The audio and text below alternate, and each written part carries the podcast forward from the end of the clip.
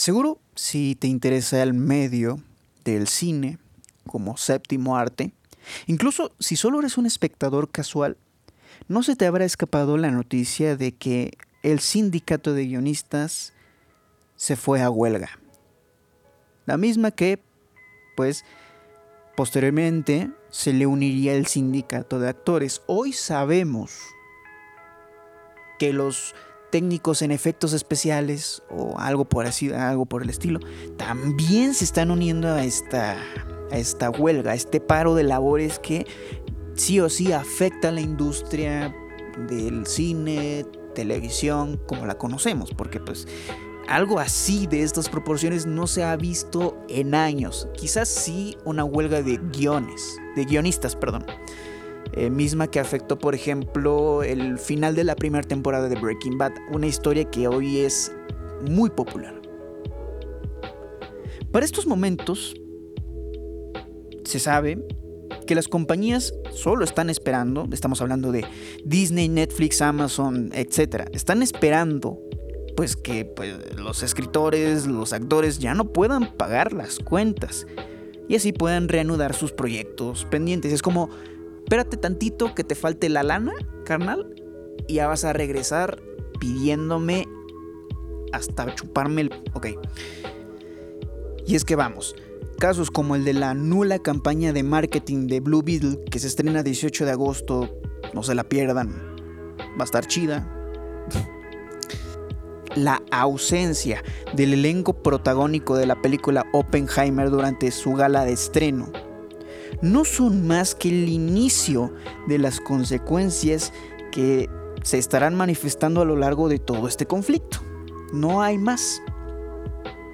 En esta ocasión exploraremos algunas de las causas que nos han llevado a esta situación, lo que significará para nosotros como espectadores e hipotéticamente qué consecuencias pueda traer esta huelga. Pero, antes de comenzar, quiero decir que hablaré desde mi ignorancia, desde la ignorancia de un consumidor de medios audiovisuales, usando como referencia lo que se sabe hasta este momento.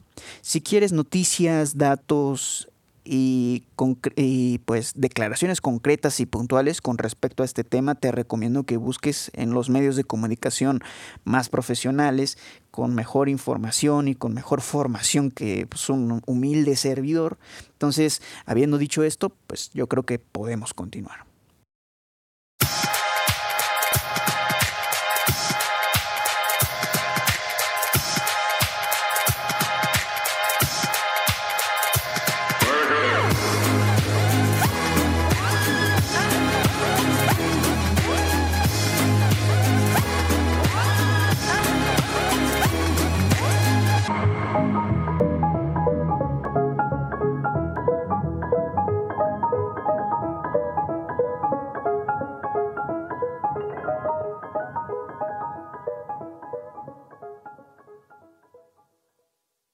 A lo largo de la historia del entretenimiento se dieron una serie de cambios que fueron desplazando poco a poco a sus predecesores. O sea, de los libros pasamos a la radio, a las radionovelas. De hecho, personajes como el llanero solitario empezaron como una radioserie que fue después transmitida como un programa de televisión. De la radio pasamos a la televisión y de la televisión a día de hoy pasamos a dispositivos móviles, teléfonos, tablets, computadoras, etcétera, ¿no? Aún con estos cambios, un medio que se mantuvo, pues, con los años fue el cine. ¿Sí? Cada estreno de una nueva película lo veías primero en el cine, luego se distribuía en formato casero, que incluso en esos mismos este, hubo una serie de cambios en el formato casero, porque antes fueron discos. Pero no estoy hablando del clásico DVD. Incluso te puedo, te puedo mencionar, yo no sé los nombres, pero un verdadero este, geek del, cine, de las películas, o sea, un verdadero, verdadero conocedor se, se habrá percatado desde hace mucho que había discos como los de vinilo, Digo, ¿cómo? No exactamente de vinilo. O sea, discos de esas proporciones grandes que ya te proyectaban películas como lo que era La Guerra de las Galaxias, por ejemplo. esos formatos antiguos sin efectos especiales tan pulidos. Posteriormente sí, ya pasamos al DVD. Ah, no. Me estoy saltando un gran paso. Porque tenemos que recordar los VHS. Yo todavía tengo este, en la casa donde estoy una serie, una colección muy pobre, pero una colección a fin y al cabo de VHS, con un reproductor VHS que no funciona, pero ahí está, ¿no? Del VHS pues ya pasamos a los medios más digitales, llamados de una forma rudimentaria, que nos lleva el DVD. Y del DVD ya pasamos a lo digital, digital que te puedes descargar de una, ya sea de una página corriente llena de virus como Ares o como otras páginas, a pues las plataformas de streaming. Entonces cada una fue desplazando a la otra, tanto en formato físico como en formato este, digital. Entonces, en aquellos ayeres, esperabas un buen de tiempo por, por esas megaproducciones, con avances que no hacían más que darte pues altas expectativas, ¿sí? En la televisión, pues también en la televisión había una gran campaña de promoción previa al estreno. Y de hecho, de hecho en ese tiempo Netflix era todo un lujo, o más bien pues no, no tenía el gran auge que tiene a día de hoy. O sea, Netflix pues era natural el reemplazo del blockbuster. Blockbuster en el sentido de pues estas eh, casas donde ibas a rentar las películas, porque antes de que aparecieran en televisión o antes de que las pudieras comprar este, siendo adulto, las podías este, rentar en Blockbuster. Entonces, te estoy hablando de años. Yo, yo todavía alcancé a, rentar películas en Blockbuster, pero pues ya era formato DVD, donde también tenían Blu-ray. Entonces, básicamente los videoclubs pasaron a ser obsoletos gracias a Netflix. Y ese modelo de negocios pues funcionó para mucha, para muchos, para muchas, este, muchas compañías. Ya sabes, donde antes ibas a ver una película, hoy ya posiblemente sea un local diferente o ya esté abandonado. Todo parecía andar bien hasta que llegó la pandemia. Bueno, incluso antes de la pandemia ya se estaba dando este cambio de blockbuster a Netflix. Solo que Netflix ya era como si me lo pudiera permitir, pero pues, cuando llega la pandemia es cuando de verdad se da este cambio. Tener internet o tener plataformas de streaming ya no era un lujo o una opción. Se volvió poco a poco en una necesidad. Más que en una necesidad, en un negocio rentable. Durante este tiempo se detuvo todo. Nadie podía salir, nadie podía trabajar por el riesgo latente de contagiarse y posiblemente perecer ante la enfermedad que estaba cobrando muchas vidas a nivel mundial. Esta problemática afectó la industria del cine, por supuesto, tanto en el caso de las producciones como al nivel del negocio, porque, por ejemplo, yo trabajé en un cine Fui testigo de cómo la audiencia fue bajando, cómo la afluencia de gente llegó a tal grado que se tuvo que cerrar indefinidamente. Por suerte, la cadena de cine para la que trabajaba contaba con los medios para poder mantener un sueldo provisional para los empleados durante la cuarentena. Y al mismo tiempo, pues también mantener las puertas abiertas cuando se diera la autorización de reanudar operaciones. O sea, fíjate, yo puedo decir, gracias a la pandemia, y esto ya es como demasiado optimista de mi parte, yo puedo decir que realmente me, trabajaron. Yo realmente puedo decir que me pagaron por no, por no trabajar durante la pandemia, afortunadamente. Pero, solo por ponerte un ejemplo, grandes cadenas de cine en Estados Unidos fueron a la quiebra, pues al no poder operar no había manera de mantenerse de pie. Esta no fue, pues, una mala noticia solo para las cadenas y distribuidoras que pues proyectaban las películas en estos establecimientos. O sea, fue un problema para Warner, fue un problema para Disney, Fox, o sea, cuando existía Fox, MGM, Paramount.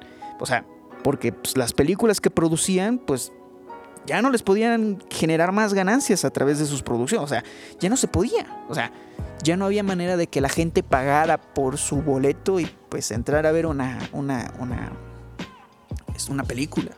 De hecho, de las últimas películas así que yo me acuerdo que vi en el cine, o sea, antes de la pandemia, si mal no recuerdo, o sea, te estoy hablando de hace mucho tiempo, o sea, ah, ¿cuál fue? ¿Cuál fue? Que yo viera, creo que fue la de la readaptación, el reboot de las brujas. El reboot de las brujas. ¿Sí? Creo que fue esa. Creo que también por ese tiempo estaba de moda Tenet. No, no me acuerdo. No, Tenet fue después. Tenet fue después. Creo que Tenet y las brujas fueron después de la pandemia. Bueno, X. El caso, el caso es que fue un momento muy duro. Y fue ahí donde se dio el boom de las plataformas de streaming. Creo que, pues, aquí no necesitamos presentaciones, no necesitamos estas hipocresías. Creo que todos sabemos qué es una plataforma de streaming, sabemos para qué sirven, sabemos con qué se comen. Entonces, lo que vale la pena destacar es que debido a la existencia de tanta oferta, pues debes entender algo. O sea, ¿por qué yo, consumidor, debo pagarte al mes a ti, plataforma, mi suscripción? Esta situación orilla a las compañías a utilizar tanto a creativos como las licencias que pues tengan para generar contenido que pues llame la atención a la audiencia. Desde series antiguas que puedan reproducir en sus plataformas series nuevas, este y muchas otras cosas más, ¿no? O sea, no solo estamos hablando de una sola plataforma, estamos hablando de distintas que compiten entre ellas mismas. Por ende, si Netflix saca una película, Disney Plus tiene que sacar dos. Si Max saca La Casa del Dragón, Amazon tiene que sacar Los Anillos del Poder. De hecho, ahora está pasando algo muy interesante porque tanto HBO Max, bueno, Max y, y, Amazon tienen un convenio para que tú puedas ver La Casa del Dragón en las dos, o creo que solo en Max o en Amazon. O sea, en una de las dos o en las dos puedas ver tanto La Casa del Dragón como Los Anillos del Poder. ¿Por qué? Porque algo tienen que ofrecer de más, ¿no? Entonces, de modo que, pues, escritores, actores, directores, equipos de producción, efectos especiales, vestuario, maquillistas, dobles de acción y los becarios están constantemente trabajando en una nueva serie o una nueva película.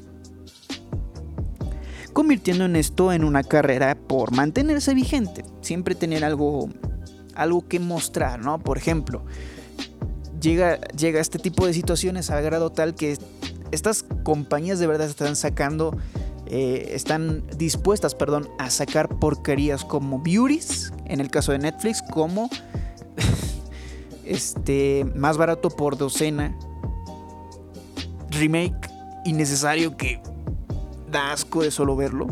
Entonces, entonces, e, esta situación de tener que tener grandes este, demandas, este, perdón, grandes ofertas para pues, una demanda, pues, por ejemplo,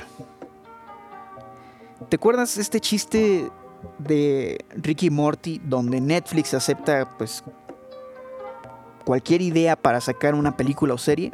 ¿Sí, te acuerdas de eso de que Netflix acepta cualquier porquería? Pues, pues parece broma, pero pues considerando pues, estos proyectos a los que no les va bien, pues es más bien un, un hecho. Por ejemplo, si vemos el caso de series como The Idol, es una realidad que en el afán de sacar un nuevo contenido se deja de lado la calidad. ¿En qué momento, en qué momento se pensó que The Weeknd iba a ser un gran actor? O sea, es muy difícil saltar de un, de un medio al otro. Y si lo que quería Abel era convertirse en actor, pues le pasó como a. ¿Cómo se llama este güey? Como a LeBron James en, los Looney Tunes. no saben lo que están haciendo. Se ve horrible, es, es inaguantable, es, es, es completamente absurdo.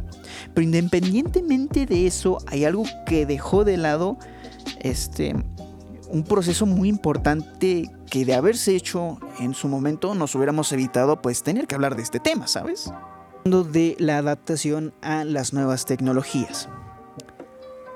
No sé si tú recuerdes un chiste en Los Simpson de cuando Montgomery Burns le da una indemnización a, Springfield por contaminación y pues es una suma de dinero grande, monstruosa.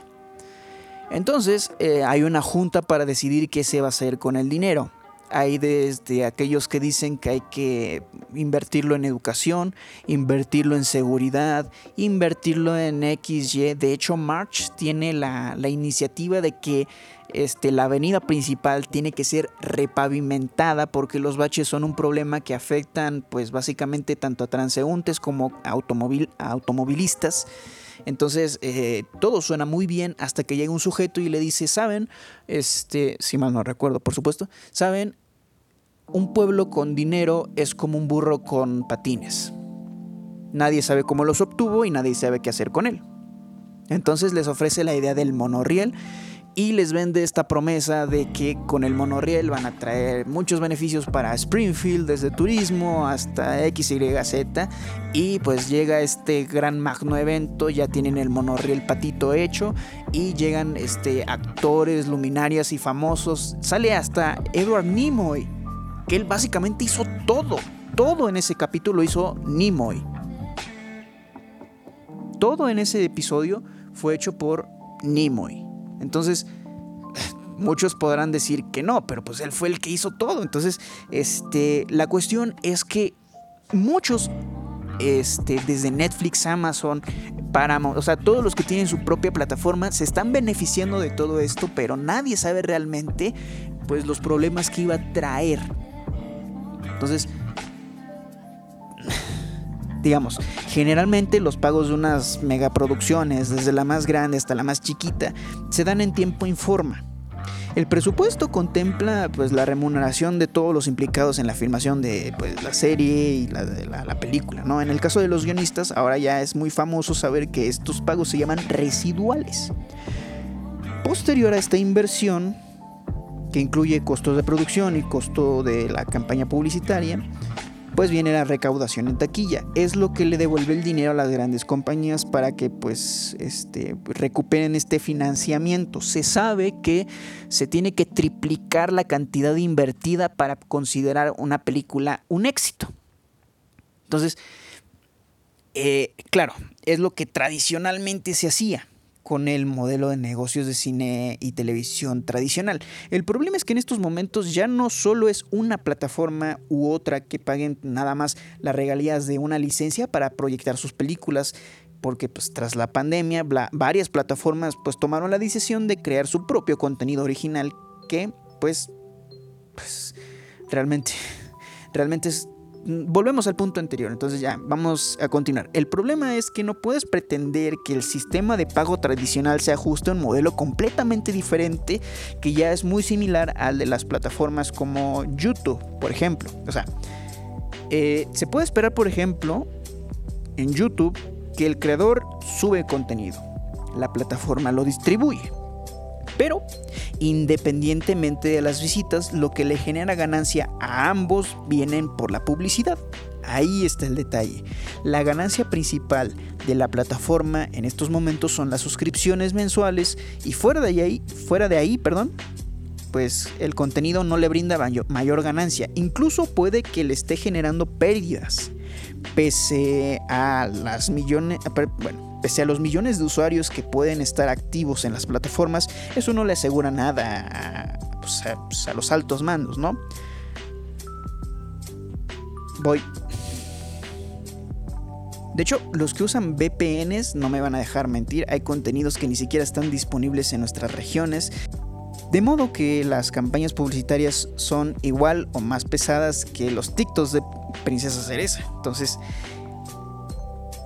de ahí también acciones como la colaboración con marcas como Sabritas que lanzaron ediciones especiales de sus bolsas de papas con motivo de la última temporada de Stranger Things, funciona para generarle algo más a una serie que pues dada su popularidad le puede sacar más dinero y pues así pueda compensar de cierta forma las pérdidas que le puedan generar otras producciones que no fueran o bien aceptadas o pues no fueron el éxito que se esperaba.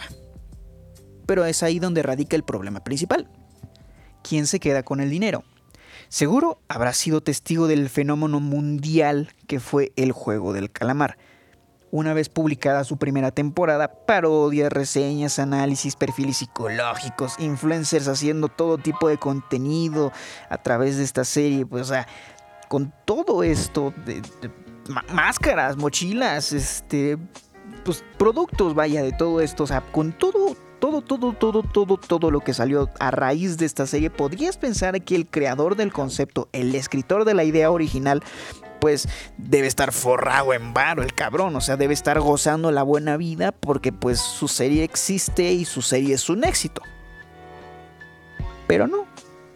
El creador, pues únicamente recibió 3 pesos por su serie y Netflix terminó facturando cual Shakira en polémica, pues millones de dólares. Y ese es un pequeño ejemplo entre varios de personas que reciben un pago de porquería por parte de una plataforma u otra. Y pues en última instancia, esta plataforma que termina ganando, este, perdón, que termina comprando la idea de esta persona, pues termina generando millones. Lo mismo es para los actores. Y no estamos hablando únicamente de los que llevan años en el negocio con una gran trayectoria y que pueden cobrar millones de dólares por una película o pues miles de millones por un episodio, una pequeña aparición. O sea, los que venden el proyecto solo con el nombre, vaya, o sea, Estamos hablando de actores de gran renombre, escritores que ya se les conoce, directores que ya simplemente con que diga, no sé, hecho por Quentin Tarantino, ya tú dices, ah, chingue su madre, voy al cine. O sea, estamos hablando pues de esos actores que luchan por ganar un papel, que aunque pues esto sea extra, ¿no? Estamos hablando de los escritores que dedican a otra cosa porque pues no les pagan bien por sus guiones, o sea, puede que hagas el episodio más popular de la serie más chingona de tal plataforma, pero la realidad es que puede que estés trabajando como mesero, como cocinero, como como qué sé yo, como cajero en un supermercado, porque pues al final de cuentas, pese a que tú tienes las grandes ideas, tú no las puedes facturar, entonces las tienes que vender. Entonces reemplazas su trabajo pues adaptando, ¿no? Adaptándote, pues, motivado a que les pagues más por su trabajo, pues realmente están recibiendo muy poco. Paulatinamente, con todo esto del boom de la inteligencia artificial y las nuevas tecnologías, pues posiblemente ya no se requieran los servicios de los escritores. Y es ahí donde radica eh, el gran disgusto de, de, este gremio que se está presentando en su, en su este, en su huelga y del mismo modo los actores ya no quieren que se les escanee la cara para pues poder rejuvenecerlos y posteriormente este, utilicen su rostro en, otra producción con el cuerpo de otro actor o de otra persona, pero pues inyectándole su rostro, por ejemplo. Y es, es un mal ejemplo, pero The Flash. The Flash presentó varias este, versiones de Superman del universo de DC. Este, desde el Superman de Christopher Reeves hasta el Superman de, de, Nicolas Cage, una película que jamás salió. Y tú ves y son los rostros, sí, unos efectos especiales hechos horriblemente ya hablaremos de eso. Están eh, unos efectos especiales horribles, pero son los rostros de los actores, se moldearon en 3D para poder hacer una reproducción digital y así poder tener esta magnífica escena donde salen todas las generaciones de superhéroes de DC. Eso te apuesto que esa aparición de Christopher Reeves no le generó nada a la familia del difunto actor. No le generó. No es como que hayan, se hayan acercado y hayan dicho, ¿sabes qué? Este, te, te voy a ofrecer dos millones de dólares porque aparezca el rostro de tu padre morido en mi nueva película. No es como que hayan dicho, ¿sabes qué? Este, Nicolas Cage, eh, te voy a dar la oportunidad de que aparezcas en esta película como Superman, como debiste haber aparecido en algún momento, pero pues, vas a tener que dejar que te rejuvenezcamos el rostro. No. Y fue por ese tipo de acciones, entre muchas otras, que los actores dijeron, ¿saben qué? Huevos. Nos vamos a huelga también. Y por todo esto también, actualmente los especialistas en VFX también se fueron a huelga por malas condiciones laborales, por querer sacar la nueva serie más popular de este 2023, por querer sacar la nueva película que va a ser un éxito en taquilla, los tiempos de entrega se vuelven cada vez más reducidos, con tiempo extra que nadie les va a pagar.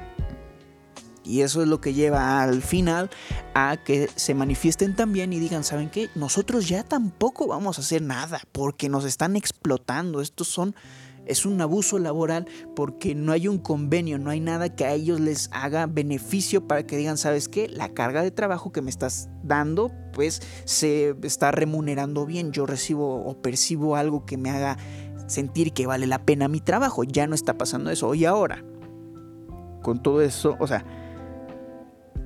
también es que te digo que esto va creciendo hasta llegar a un punto en el que se vuelve un problema horriblemente grande.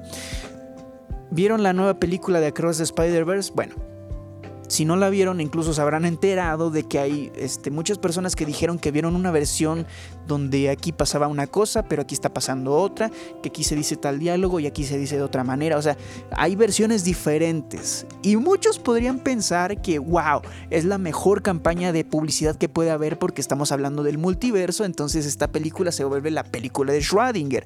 Entonces, la película que veas determina el universo o la realidad en la que estás viviendo, ¿no? Entonces, depende de cuál veas, pues está haciendo casi casi como un mega efecto Mandela a nivel masivo.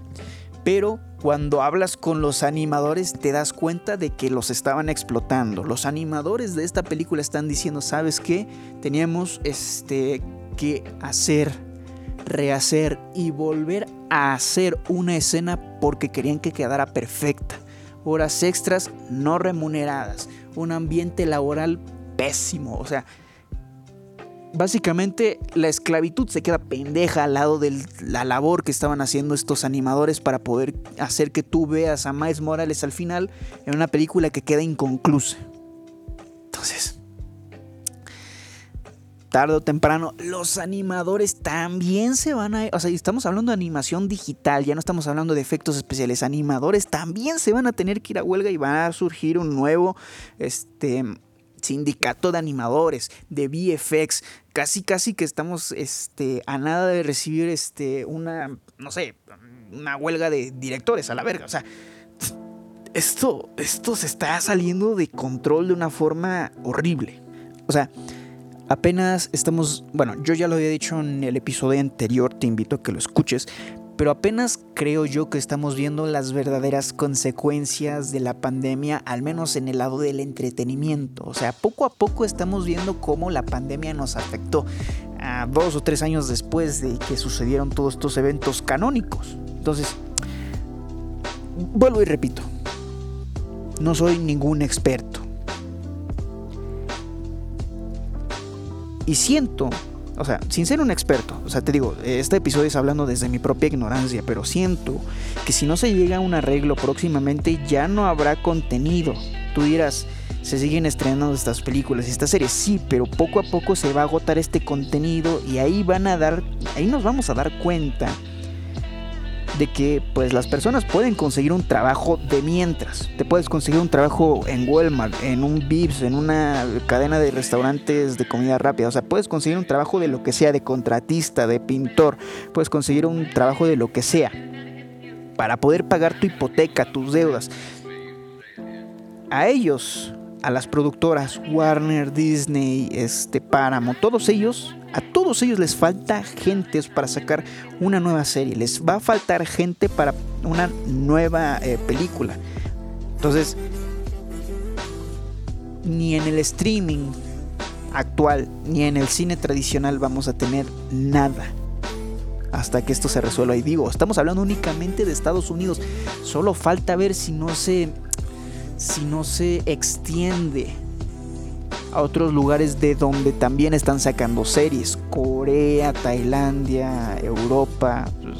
estamos este, hablando de un problema que se puede volver masivo si no se llega a un arreglo.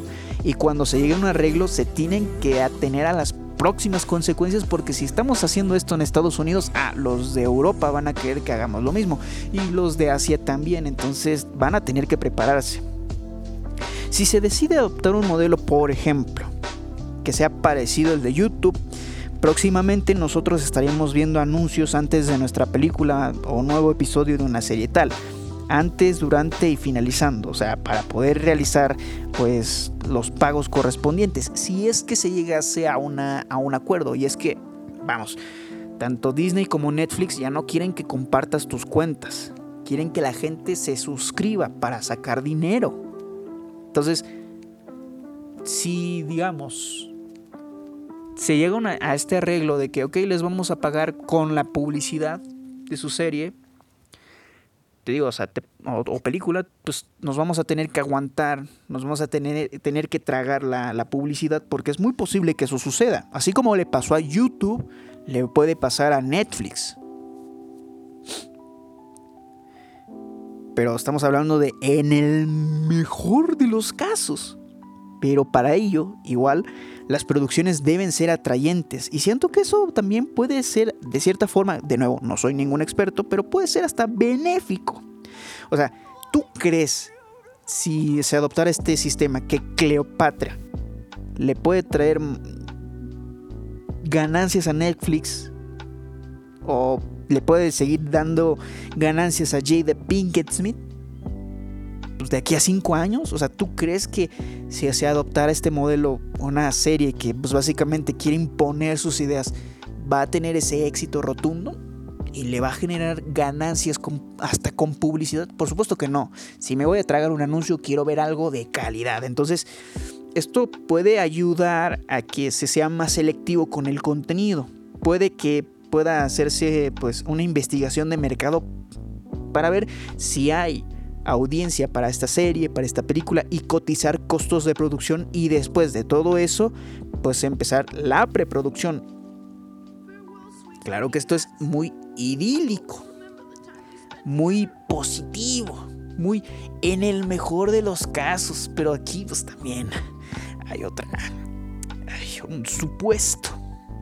Entonces, como sea, en todo caso, también se debe contemplar pues, a los consumidores, a los guionistas, a los actores, a todos. Y esto tratando de que también la productora o la plataforma así también puedan ganar dinero y no pierdan. Y todos sabemos que no todos van a ganar.